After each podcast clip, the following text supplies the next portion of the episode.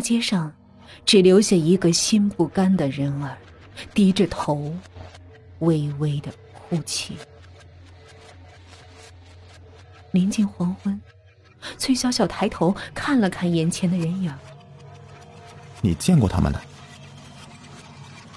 嗯。回家吧。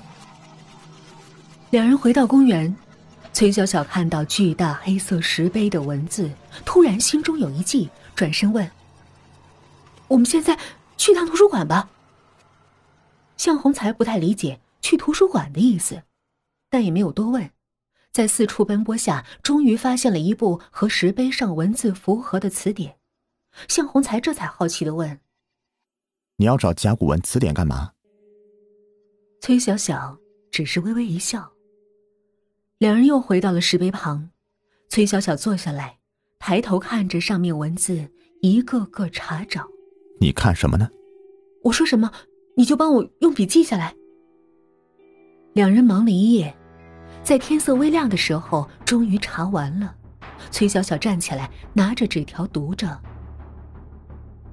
迷失在灵气公园里的人啊，若想离开此地，唯有寻找下一位，才可解开孤独的束缚，随即离去。”崔小小在读完这一句之后，向红才满脸泪水。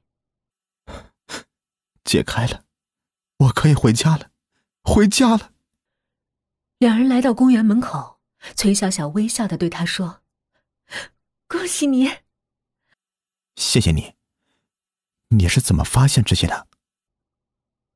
崔小小拨开刘海，向红才微微一笑：“如果我早些遇到你，那就好了。”说着，一步步朝公园门口走去。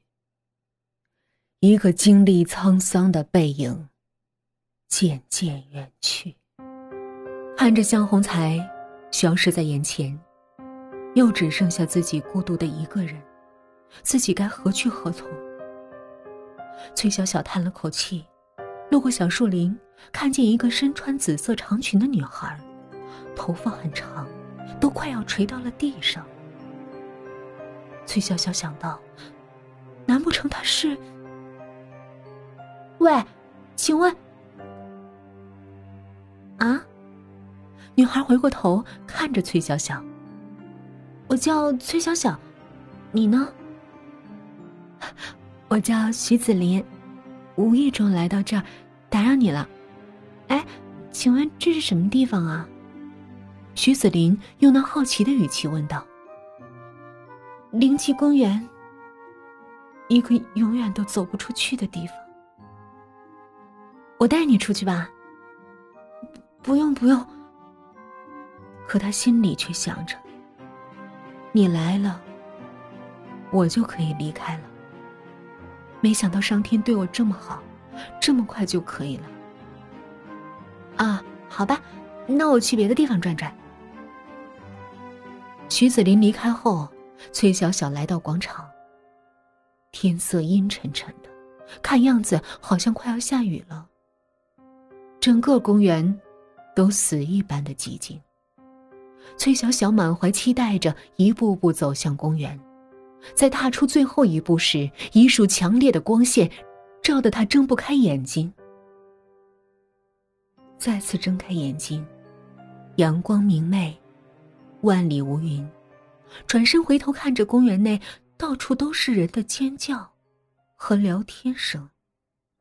终于出来了。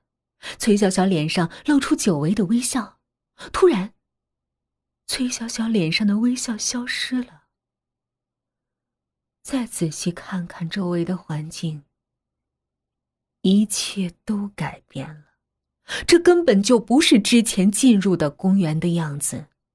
这时，耳边出现了一种管理室电子报时的钟声，今天是二零三四年。八月十三号，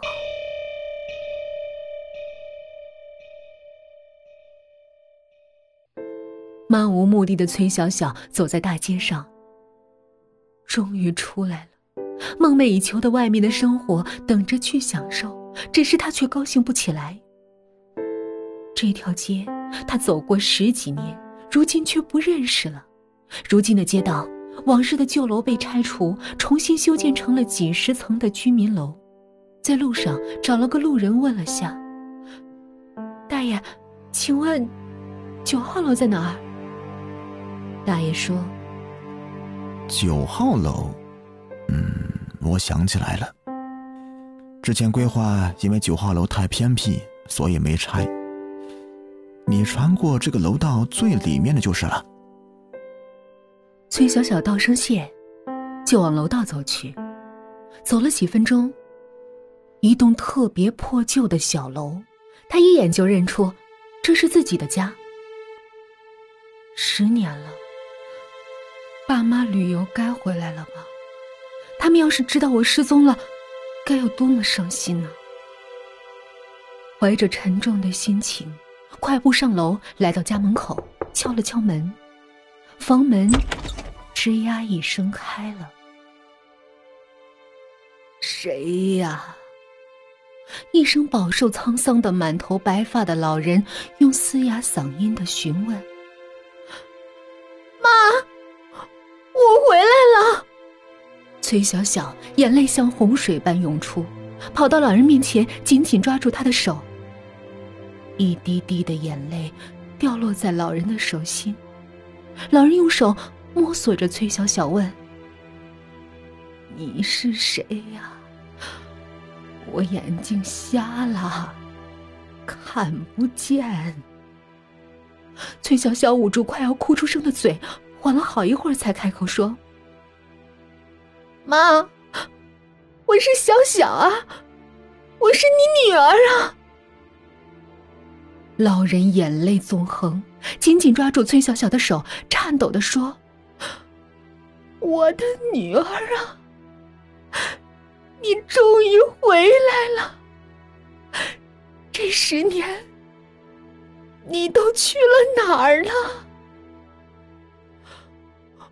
我爸呢？一句话，老人更是泣不成声，用手指了指房间。崔小小跑过去打开房门，却看见房间中央的黑白的头像。他看着家里的家具，已经没有一个完好的。破衣橱，坏掉的椅子，如果不是知道自己的家，说它是废品回收站都可以。妈，家里到底发生了什么事儿？怎么变成现在这样？老人哽咽道：“闺女啊。”自从我们回家，发现你不在，电话也打不通，我们就去警局报案。我们是报纸啊、新闻啊，到处张贴寻人启事，也没有你的任何消息啊。你爸呀，在一次张贴寻人启事的时候被城管追，横穿马路啊。被车撞了，临死前和我说，他自己很后悔，如果当时不去旅游，在家陪着你，也许你就不会出事儿了。好好的一家三口啊，结果就变成现在这样。我答应过你爸。我会一直等你回来，我会努力活着，等你回来的那一天。我终于等到你了，妈，对不起，女儿不孝，让你们担心了。崔小小跪在老人面前，满脸泪水的说。妈，你饿了吗？我去买菜，我给你做饭吃。他刚来到楼下，背后的大楼就轰然倒塌。崔小小转身回头，对着不远处的行人哭喊：“